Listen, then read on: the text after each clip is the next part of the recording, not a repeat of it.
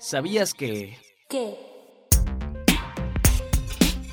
Con la instalación de la Comisión Temporal de Presupuesto 2024, el INE comenzó con las actividades para integrar los montos que cada área requerirá para cumplir con sus responsabilidades constitucionales el próximo año, cuando se llevarán a cabo las elecciones más grandes en la historia del país por el número de electoras y electores y el número de cargos a elegir.